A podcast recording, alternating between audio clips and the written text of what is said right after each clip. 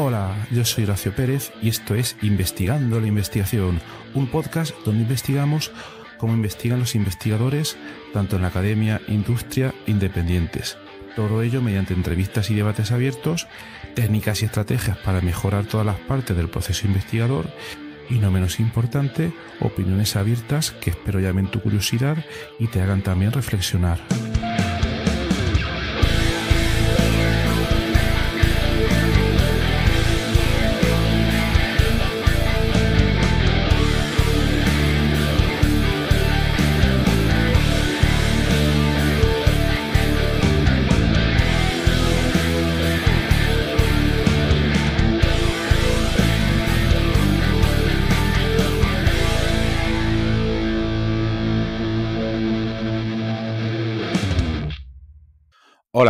Eh, bienvenidos a otro episodio del podcast Investigando la Investigación.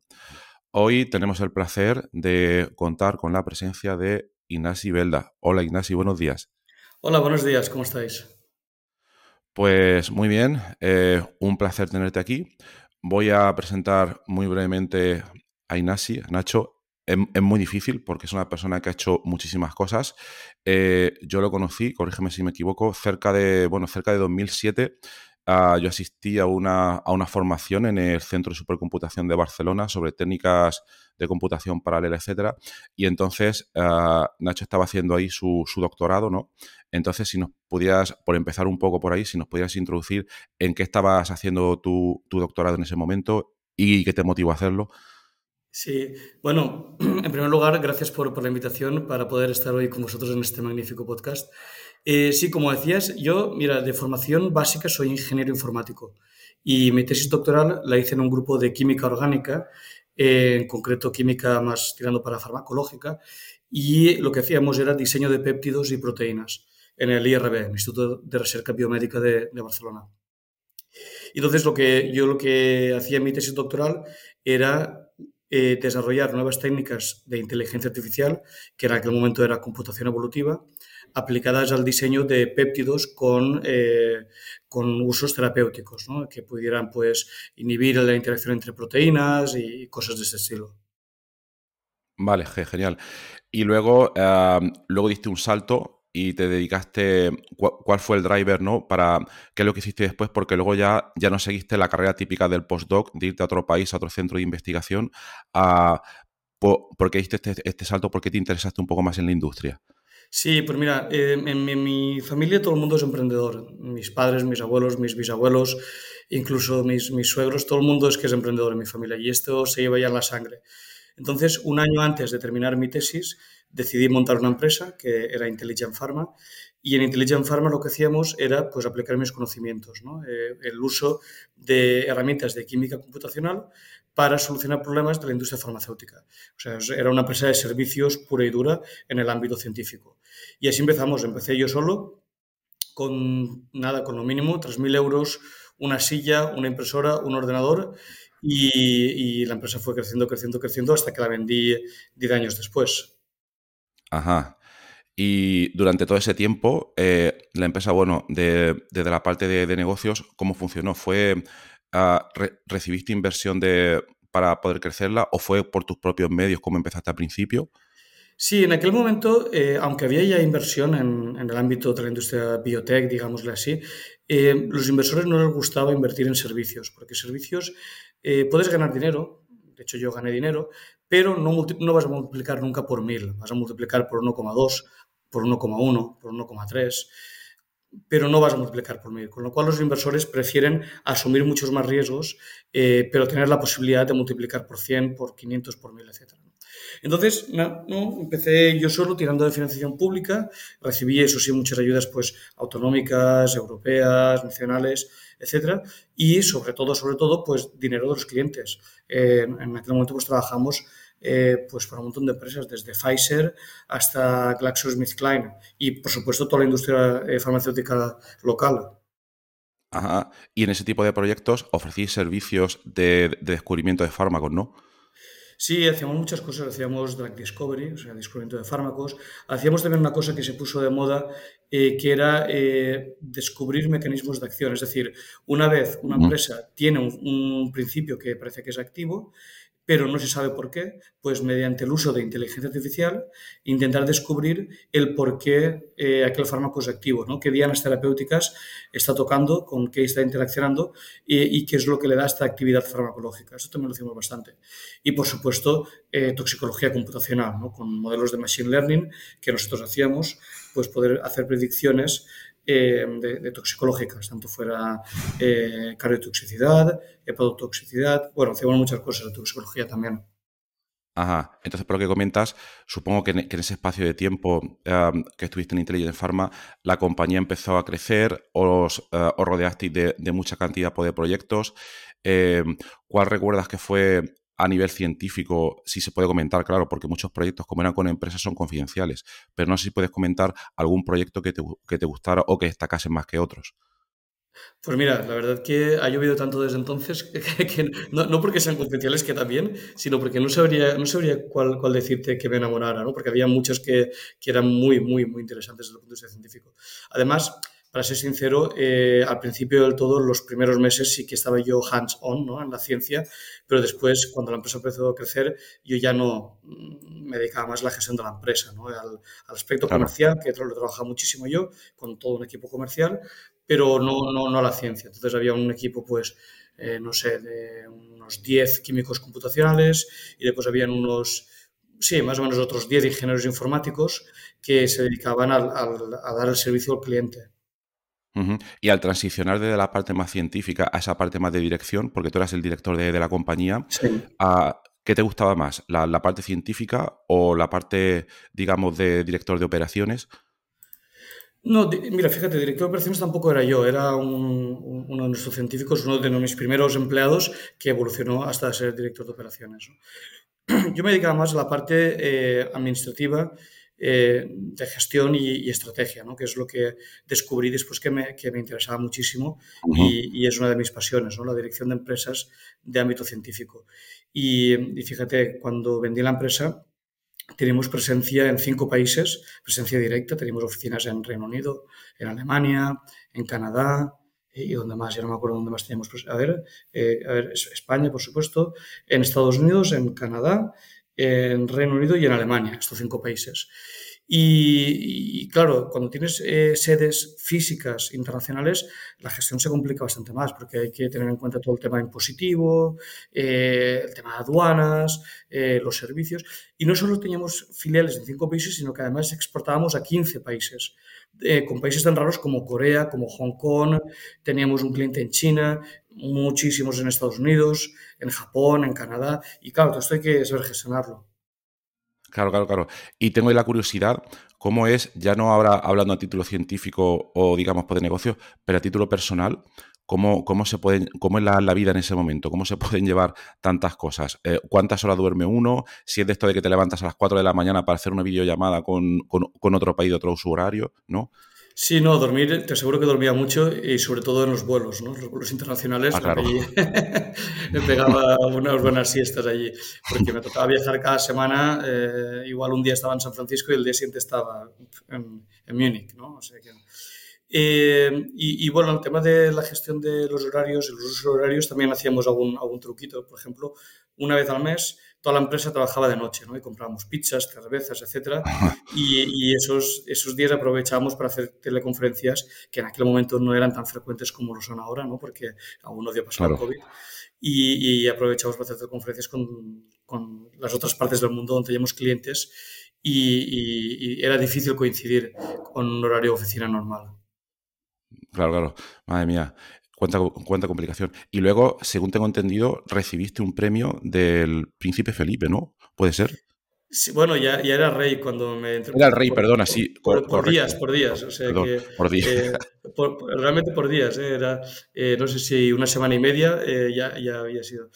sí, bueno, a ver, premios esto cualquiera que se dedique a este ámbito, al ámbito del emprendimiento, ya sabe que le llueven los premios, le guste o no, ¿no? porque hace falta referentes y, y, muchas veces yo era el menos malo, con lo cual recibí muchísimos premios.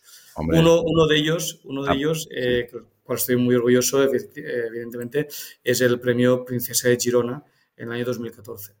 Pero bueno, más recientemente, en el año 2020, o sea, bueno, recientemente, perdón, hace tres años ya, me dieron el premio eh, de, la, de, la, de, la, Academia Nacional Americana de Medicina, que es un premio. La Academia Nacional de Medicina sería como aquí el Colegio de Médicos, ¿no?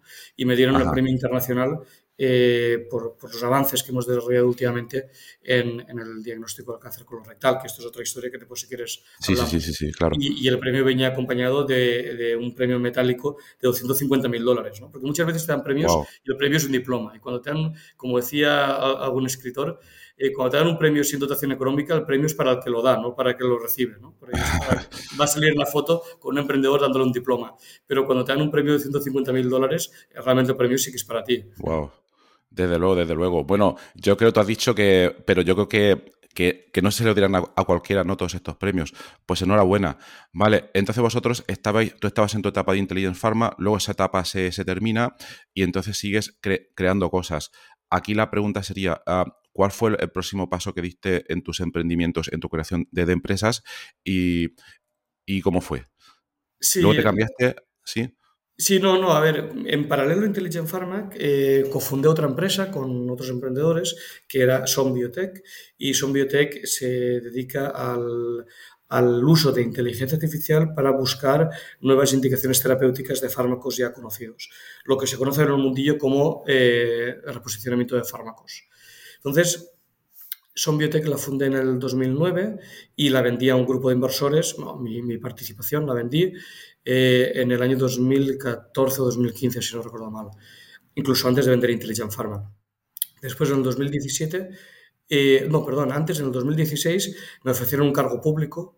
Eh, me ofrecieron ser el director del Parque Científic de Barcelona, que el Parque Científic de Barcelona es una institución muy grande, de hecho la más grande que hay en Europa en investigación en ciencias de la vida, y, y, es como una pequeña ciudad. Y yo, claro, había entrado allá haciendo la tesis doctoral como un becario y, lo bonito de la historia es que salí de allí siendo el director general del, del parque científico, ¿no? En 10 años. ¿Unos 10 años? No, más, más, en 15 años. Porque empecé en el 2002 como becario y, terminé mi etapa en el 2018. Entonces, mi etapa de director del parque científico se solapó durante un año como propietario de Intelligent Pharma. Y como era un cargo público, pues como, como dice la ley, eh, no puedo compaginar eh, cargos ejecutivos en, el ámbito público y en el privado. Con lo cual, una persona de mi confianza eh, asumió la dirección de Intelligent Pharma, yo continuaba siendo el propietario, pero no el director general. Y entonces, eh, durante un año, pues compaginé esto, ¿no? ser el director general del parque científico, donde estaba Intelligent Pharma y 100 otras empresas, que, evidentemente no eran, no eran mías, y,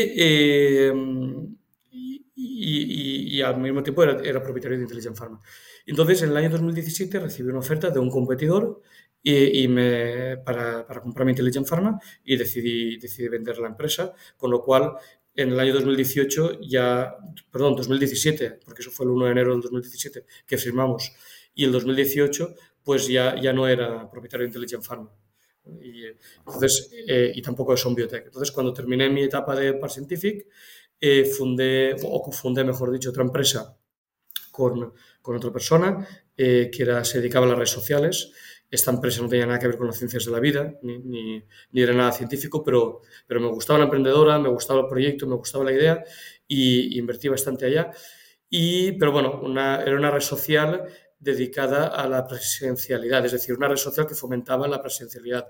La empresa recibió mucha inversión e incluso en el año 2019, si no recuerdo mal, llegó a ser el patrocinador oficial de la Merced, que la Merced, los que sois de Barcelona, sabréis que es las fiestas eh, grandes de Barcelona. Ajá, sí.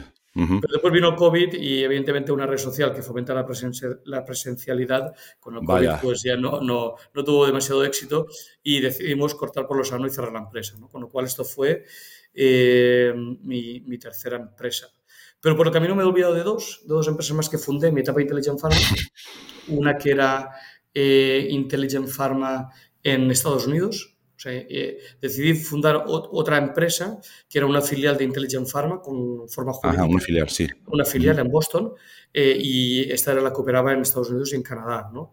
Y desde allí nos especializamos en, el, en, la aplicación de la inteligencia artificial para el ámbito petroquímico, porque gracias a Repsol nos dimos cuenta de que todo lo que estábamos utilizando en la, en la industria farmacéutica también valía en el ámbito petroquímico. Entonces esto lo hacíamos desde Alberta, en Canadá, y desde Boston. Y ah. también fundé, a ver, eh, es que ya, me descuento, ¿no? otra empresa que se llamaba BioCloud Research, que BioCloud Research se dedicaba al desarrollo de fármacos contra la esclerosis múltiple. Y esta también la vendí junto con el pack de Intelligent Pharma. O sea que cuando vendí Intelligent Pharma vendí tres empresas, la española, la americana y, y BioCloud Research. Y antes de que se me olvide, ¿cómo es, cómo es el cambio un poco a nivel de empresa de dedicarse? Porque en Intelligent Pharma teníais ah, servicios, uh, corrígeme si me equivoco, servicios un poco generales que se pueden aplicar en cualquier contexto, léase, por ejemplo, eh, eh, no sé, cáncer, cualquier otro, pero en, esa otra empresa que comentas eran más dirigidos a ese contexto específico, ¿no? Ah, ¿Cambia mucho la forma de, dirigir la empresa, de hacer ahí los, negocios o cómo funciona? Sí, cambia, cambia mucho y son paradigmas de gestión completamente diferentes. Yo, mira, fíjate, eh, yo veo muchas veces, y, de hecho soy, soy, asesor de muchas otras empresas, veo empresas que, hacen servicios y a menudo tienes la tentación de decir, mira, como veo que tengo muchos clientes, por decir algo, en oncología y, he desarrollado un conocimiento muy amplio en oncología, pues voy a, eh, hacer fármacos, a crear fármacos para oncología, al mismo tiempo que presto servicios. Esto desde mi punto de vista es un error, ¿por qué? Porque el cliente se da cuenta y dice, vaya, este que le ha enseñado todo lo que sabe de oncología, ahora me está haciendo la competencia. Esto primero, con lo cual pierdes clientes, eso es lo primero. Y lo segundo es que la estructura financiera y la estructura de inversión de una empresa de servicios y una empresa de diseño de fármacos es que no tiene nada que ver. Para una necesitas fuerza comercial e ir vendiendo proyectos y ir generando eh, recursos propios. Y la otra es, necesitas inversores que tengan los bolsillos muy largos para que se saquen el dinero, saquen el cheque y, e ir quemando eh, dinero en, la ejecución del proyecto. ¿no? Con lo cual, este tipo de modelos, estos dos modelos de negocio entre, en la misma empresa son incompatibles desde mi punto de vista. Con lo cual, lo que hay que hacer es una spin-off eh, haces otra empresa que, puede ser propiedad de la primera empresa, eso no es problema, pero lo encapsulas, digamos, en, dos, en dos entidades jurídicas diferentes. Entonces, eh, para una buscas inversión y vas quemando dinero para, para, oncología, para esclerosis múltiple, para infecciosas, para lo que sea, y en la primera es nada, es la máquina de hacer dinero, porque tú vas prestando servicios y con esto vas generando ingresos y estos ingresos generan beneficios y después los inviertes donde te da la gana, para comprarte un coche o para invertir en otra empresa que tú, que, que tú mismo hayas creado, ¿no? Claro, claro. Y hablando de esto, en la primera, en la de que se ofrecen luego los servicios, uh, sí, sí te puedo preguntar, ¿dónde se va normalmente la mayor parte pues, de las inversiones? Creo que lo has comentado antes, ¿sería a la hora de, invertir en abrir mercado, en buscar clientes de, manera internacional? Correcto, sí, hay, hay, dos fuentes de inversiones. Una es la, parte comercial, la fuerza comercial, que, es, es, una parte muy cara y muy costosa, porque si te vas a, yo qué sé, por decir un país, a Japón, ¿no? Eh, pues hay que invertir en ir a ferias a Japón, publicidad en Japón, eh, viajes comerciales, misiones comerciales, que hay muchísimas organizadas por, por las cámaras de comercio y todo esto. Ahí hay una inversión muy grande. Otra parte de la inversión, que también es, es muy fuerte, es la parte de I+.D., porque tú no te puedes quedar obsoleto. Necesitas nuevas herramientas de forma continua para estar compitiendo en un mercado global. En este segundo capítulo, afortunadamente, también hay muchas subvenciones. Nosotros en Intelligent Pharma éramos grandes receptores de subvenciones públicas para esta segunda parte, para esta segunda inversión, ¿no? Porque si decimos, mira, queremos hacer un nuevo, una nueva plataforma de toxicología computacional para nefrotoxicología combinada con, yo qué sé, con receptores de no sé qué tipo. Pues con, otro con un consorcio internacional o local escribíamos un proyecto y si teníamos suerte, pues lo financiaban y a lo mejor te financiaban el 60% o el 70% de la inversión. Y tú, pues lo, ejecutábamos y cuando terminaba el proyecto teníamos una nueva tecnología con la cual competir a nivel internacional y poder ofrecer nuevos servicios con esa tecnología. Ajá, ajá. Y si no recuerdo mal, vosotros también desarrollasteis vuestra propia tecnología en, en Intelligent Pharma, ¿no? Sí, Creo que tenéis una, serie, una plataformas. serie, sí, una serie de, herramientas que, que eran exclusivas vuestras, ¿no? No sé si Sí, era e- el software, creo que era Helios, puede ser, o, o algo así. Helios era una, teníamos también que Helios era para, para buscar miméticos moleculares, teníamos otra que era Selene, que Selene era para una plataforma de docking eh, paralelizada con la cloud. Eh, cuando aún la gente no hablaba de cloud, pues nosotros ya teníamos eh, soluciones de química computacional desplegadas en la cloud. Después también teníamos, eh, eh, no, no, no me acuerdo, Medea, Medea era de toxicología computacional. ¿Qué más teníamos? Teníamos eh, otra de poli, polifarmacología, no, no, sé, ya, ya, es que ya ni me acuerdo porque Ya, ha llovido muchísimo desde entonces. Sí, pero Claro. teníamos, teníamos un, un, unas 10 o 12 tecnologías diferentes. Eh, la que era la directora técnica de la empresa era un amante de la, de la, cultura griega clásica, con lo cual todos los, como ves, todos los softwares, todas las plataformas que desarrollábamos tenían nombres de, de dioses de la antigüedad eh, clásica. Claro, claro, claro. Y, y, una curiosidad aquí, pues a ver cómo lo veis. A la hora de desarrollar, a la hora de tener todos estos desarrollos pro propios, um, ¿qué, ¿qué, recomendáis en cuanto a la propiedad intelectual? Uh, uh, ¿Recomendáis pasar de ella por evitar complicaciones o, o, o sí que recomendarías registrarlo por luego tener una ventaja competitiva en el mercado? No, nosotros eh, la tecnología, y sobre todo la tecnología computacional, evoluciona tan rápido que hacer patentes y tal, aunque ya sabes que en Europa no se puede patentar uh -huh. el software, en Estados Unidos sí, pero bueno, hay truquitos para, para terminar patentando el software en Europa como un procedimiento industrial. Bueno, en fin, los que saben de patentes ya saben cómo hackear el sistema para hacerlo. Pero nosotros no, no, no, lo, no lo hacíamos porque es que al final cada día la tecnología cambiaba. Nosotros trabajamos en, en sprints, trabajamos en, en Agile, en Scrum, y esto significa que los sprints de 15 días eh, añadían nuevos features a la tecnología y la tecnología era, era un, un, ser vivo casi, ¿no? con lo cual tenía poco Ajá, sentido sí. ir a patentarlo. A veces sí que hacíamos algunas tecnologías ir al notario y hacer un registro ante el notario eh, simplemente para mantener el secreto industrial ¿no? y que si algún día había algún problema decir, no, mire, yo esto no lo he copiado porque yo puedo demostrar ante, que ante notario esto yo ya lo tenía en la E 2016, ¿no? esto yo ya lo tenía desarrollado Uh -huh. y por lo tanto nadie me puede acusar de plagio o de espionaje industrial o de nada de esto porque yo puedo demostrar ante notario que yo ya había desarrollado Vale. este código. Esto a veces sí que lo hacíamos, pero patentes y todo esto no, no, nada, nada de esto. Vale, vale, vale. Y por lo que estás comentando, has nombrado la metodología, has nombrado los sprints, la metodología Agile. Para la audiencia que no lo sepa, eh, son metodologías informáticas, bueno, son metodologías para desarrollar eh, cosas más rápidas en el mundo del software, que, imagino que tú lo traías de tu formación como ingeniero informático.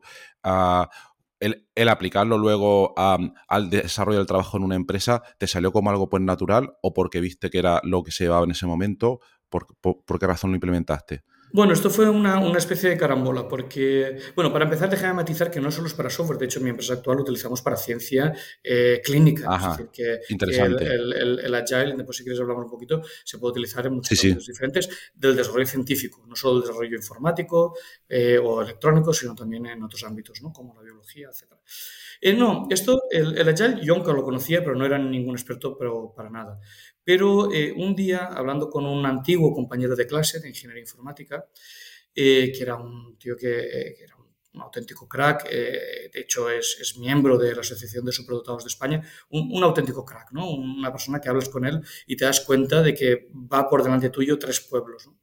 Y, y, me dijo un día, oye Nacho, mira, me gustaría venir a trabajar en una empresa, tú no puedes poder pagarme lo que yo, lo que yo, la que, lo que la gente me quiere pagar en el mercado, pero hay una cosa que la gente no me deja hacer, no me deja experimentar y tú si acepto cobrar muchísimo menos a cambio de que me dejes hacer una cosa completamente nueva, radicalmente nueva. Y le dije, bueno, pues Adrián, a ver, explícame qué es lo que quieres hacer. Y me dijo, quiero eh, eh, introducir por primera vez en España el Agile. ¿no? Y, uh -huh. y, son una metodología, me explicó un poco, que vienen de Estados Unidos y de Japón, ¿no? el, el, todo el tema del Kanban, todo esto viene de Japón, y Toyota, y quiero experimentar eh, con todo esto, y, y, como no me dejan en ningún sitio, pues acepto venir aquí con un sueldo muchísimo menor eh, uh -huh. y tal. Me dijo, pero estaré dos años, solo dos años. Y dije, pues bueno, pues eh, bendito Vaya. seas, ¿no? pues empiezas mañana. y, y, nada, y así, así introducimos el Agile en nuestra empresa y fuimos, me ha constado uno de los pioneros en España. Ajá, ajá. Bueno, me, me, me, sorprende esta persona que tuviera las ideas tan claras, ¿no? De, de, usar esa metodología y estar luego además por un espacio de dos años utilizándola, o sea que, pues, pues quebrado, vale. Sí, sí. Interesante, vale. E, entonces, luego, por lo que has comentado, habéis seguido utilizándola en otras empresas que, iremos por luego pues, más adelante.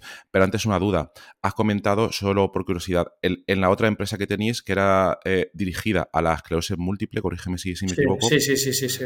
Ahí el objetivo era desarrollar moléculas o desarrollar algunas moléculas nuevas. Ahí, claro, los, el modelo de negocio imagino que cambia totalmente porque desde que tú empiezas a trabajar ahí hasta que desarrollas una molécula nueva, pueden pasar muchísimos años. Entonces, eh, si, nos puedes comentar para la audiencia que, no sepa tanto de negocios, cuáles serían las principales diferencias en la manera de operar o de negocios entre Intelligent Pharma y esta otra empresa, ¿no? Sí, a ver, esta empresa es una empresa un poco rara, porque para empezar, esto era un consorcio de investigación que ah. la convocatoria exigía que el consorcio se constituyera como una empresa. Eh, a diferencia de los consorcios europeos, los cuales seguro que muchos de nuestros oyentes están acostumbrados, que es un consorcio y la, máxima complicación legal es firmar un acuerdo de consorcio, que la Unión Europea ya te proporciona un modelo y simplemente hay que, hay que terminar ajustándolo. Aquí la convocatoria exigía que se hiciera una empresa y los socios de esta empresa, los accionistas, para, simplificar, eran los miembros del consorcio. Y uno de ellos era Intelligent Pharma y habían otras. Entonces, la idea era que habían los típicos Work Packages que todos estamos acostumbrados, y cada empresa gestionaba su Work Package en, el contexto eh, de, esta, de esta empresa BioCloud. Entonces, el financiador, que en este caso era la Generalitat de Cataluña, daba dinero a la empresa nueva que se había creado. Y esta empresa, eh, a medida que tú ibas haciendo tu Work Package, iba pagando facturas. De tal forma que si tú tenías, pues yo que sé, Work Package 3 y ahí había una actividad de, no sé, movimiento de screening molecular eh, con no sé qué modelo celular, pues eso estaba tarifado y cuando lo había realizado, tú pasabas una factura a, la empresa y lo cobrabas con el dinero de subvención. O sea que era un modelo de gestión ya raro de por sí y me consta que nunca más se ha vuelto a hacer este, eh, este consorcio porque es que al final esto era un lío. Y, pero bueno, a, final de cuentas esto era una empresa nueva ¿no? y, y, y la gestión pues como todas las empresas, pues tienen su gestión, su IVA, sus impuestos, su, personal, también tenía personal. De hecho, yo era el gerente de la empresa, personalmente. En fin, que, también exigía gestión. Claro, claro, claro. Y si se puede preguntar, de aquí salió, ¿hay alguna molécula que esté ahora mismo en alguna fase clínica o preclínica? Pues mira, como yo vendí todo el pack a un competidor mío y, esta empresa iba en el pack porque el uno de los accionistas era Intelligent Pharma, ya le perdí la ah, pista, ya, no me interesa. sí que he visto luego en los periódicos eh, otras eh, de, de, mis empresas que han, de mis ex empresas, voy a decirlo así, que han anunciado que han desarrollado fármacos y, claro, de todo esto me siento muy orgulloso porque son fármacos eh, que de, alguna manera salieron de mi cabeza, ¿no? Aunque, aunque evidentemente yo no participé en el desarrollo, ni en los estudios clínicos, ni nada de esto que vino posteriormente cuando ya había vendido a las empresas. Pero, pero bueno, la, semillita inicial sí que, sí que vino, o sí que parcialmente salió de mi cabeza, por decirlo de una forma. Genial. Genial, yo creo que es para estar contento, vamos, al ver ese, ese, resultado, ¿no? Genial, genial. Vale, pues por seguir avanzando, luego más tarde eh, creas, creas, otra empresa que creo que es la, que estás ahora mismo, ¿no? Que es Mi Windows Solutions, ¿no? Eso es. Si, si, nos podías comentar cómo, cómo llegas a ella, cuál es la, la, la idea seminal para poder crearla y en qué consiste. Sí, mira, cuando salí de director del Parque, del Parque Científico, porque esto es un cargo político y, o público, mejor dicho, y, el mismo día que te nombran, que te nombran eh, otro día es alguien se levanta con el pie izquierdo o simplemente hay un cambio de gobierno y tiene que entrar gente nueva y, te cesan. O sea que ahí eh, esto, digamos, va, tiene, tiene vida propia ¿no? y no depende de si lo he hecho bien, lo he hecho mal o lo he hecho regular.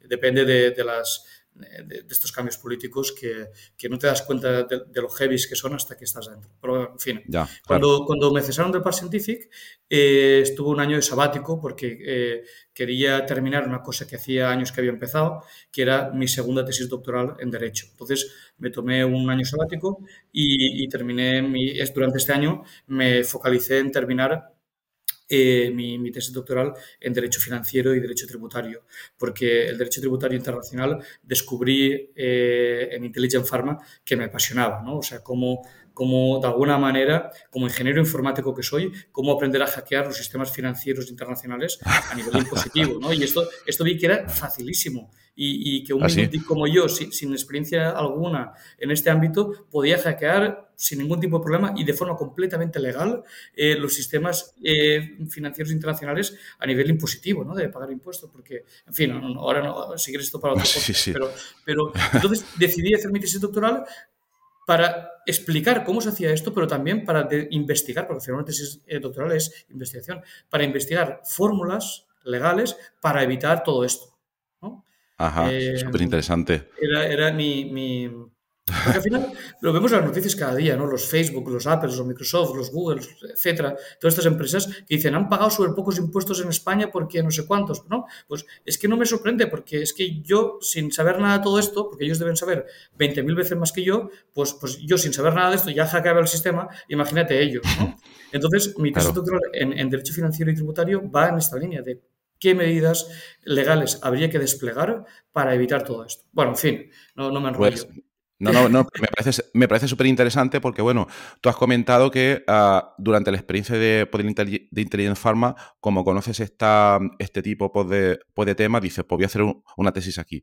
Y, y, como te gusta, pues lo es fácil, pero de todas maneras, yo, yo, pensando en que tuviera que hacer pues lo mismo, el cambio de mentalidad de, de, la informática y fármacos al derecho es, es, un cambio mental muy, muy grande. Yo no, no sé, yo no sabría hacerlo. ¿eh? No, no, no te pienses, no, te, no es tan grande el cambio. Mira, fíjate, el, el, me dieron el premio extraordinario de, de la universidad por, por, un trabajo que hice, que tampoco era ninguna cosa del otro mundo, pero bueno, el premio extraordinario de la universidad. Y mis compañeros de clase eh, me decían, oye, pero esto es curioso, ¿no? Porque aquí somos todos abogados, economistas y tal, y tú eres ingeniero informático, que has hecho una tesis doctoral en química orgánica, química de péptidos, y el premio extraordinario te lo dan a ti. Y le digo, hombre, claro, porque yo pienso como un ingeniero informático. Yo me leo una ley, igual tú te la memorizas. Yo no soy capaz de memorizar una ley, pero yo la veo esto como un algoritmo y veo la casuística, veo el agujero, veo eh, las, todas las cláusulas. Vale, vale, vale, vale.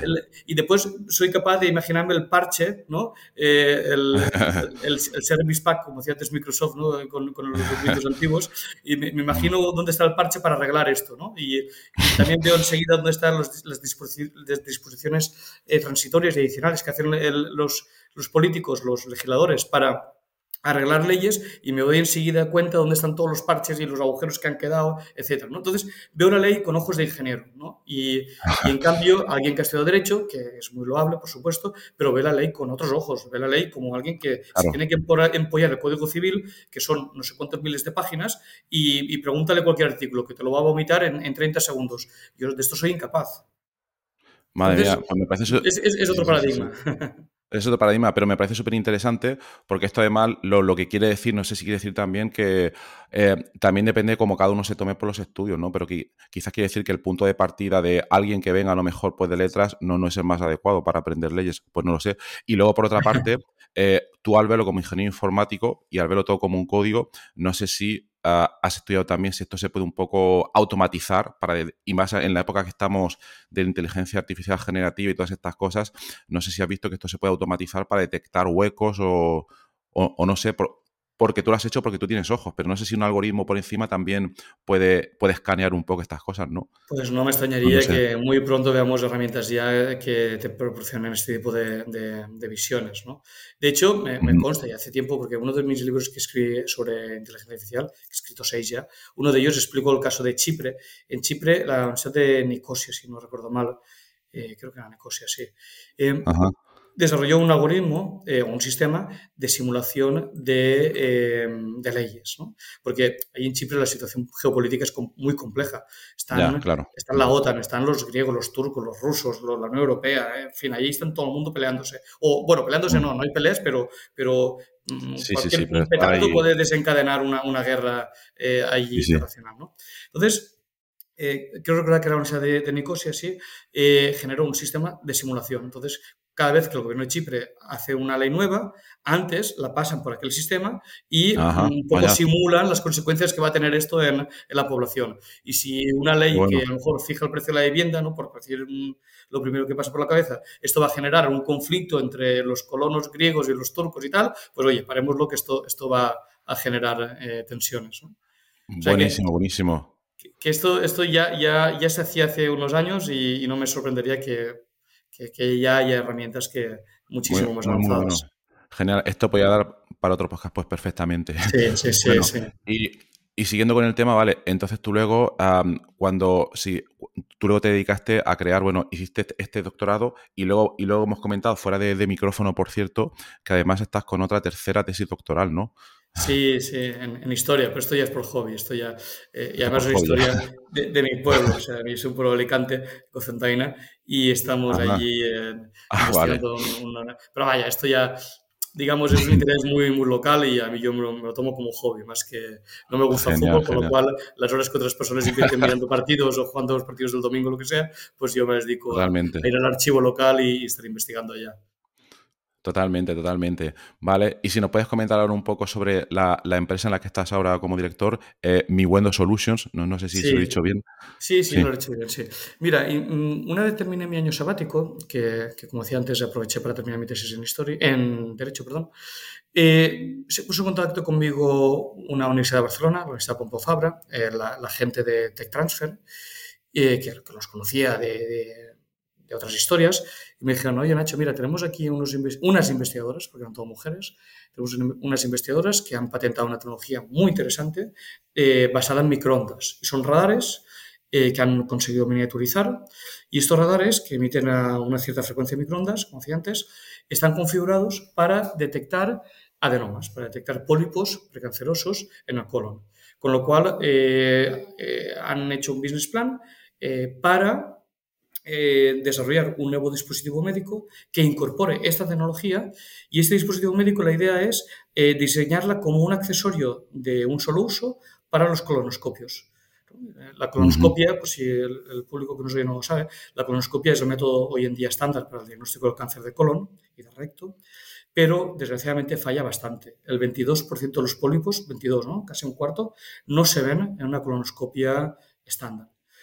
Eh, y esto provoca, por cierto, que el cáncer colorectal sea el cáncer más prevalente eh, en la mayoría de países occidentales, en España, en Alemania, en Estados Unidos, en Japón. El cáncer colorectal, por encima de pulmón, por encima de mama, por encima de próstata, es el cáncer más prevalente porque el método de screening precoz, el método de detección precoz, falla bastante, como decía. Entonces, eh, bueno, dije, pues venga. Y encima la universidad ya me había buscado un millón de euros de inversión de un inversor privado, de la Fundación Botín. dije, bueno, pues esto es, perfecto, ¿no? ya tengo la patente, las investigadoras, el dinero, pues, ¿qué más, qué más quiero, quiero pedir?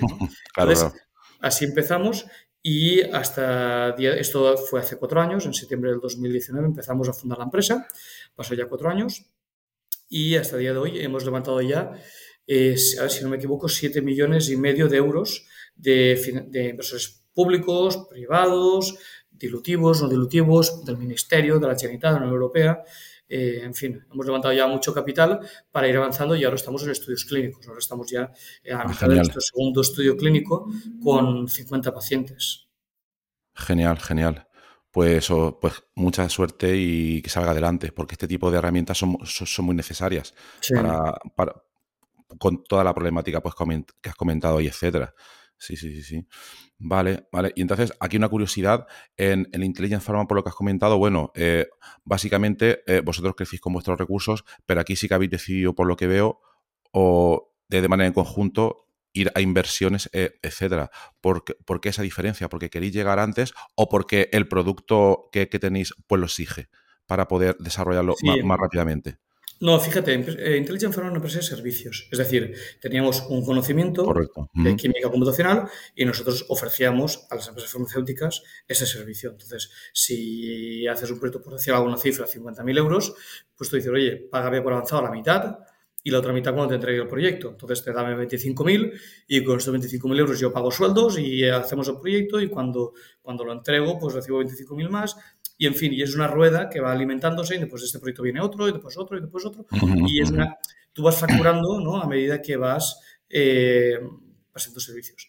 En cambio, una empresa como MiWando es muy diferente porque no tenemos nada que ofrecer al mercado. Es simplemente una idea. Claro.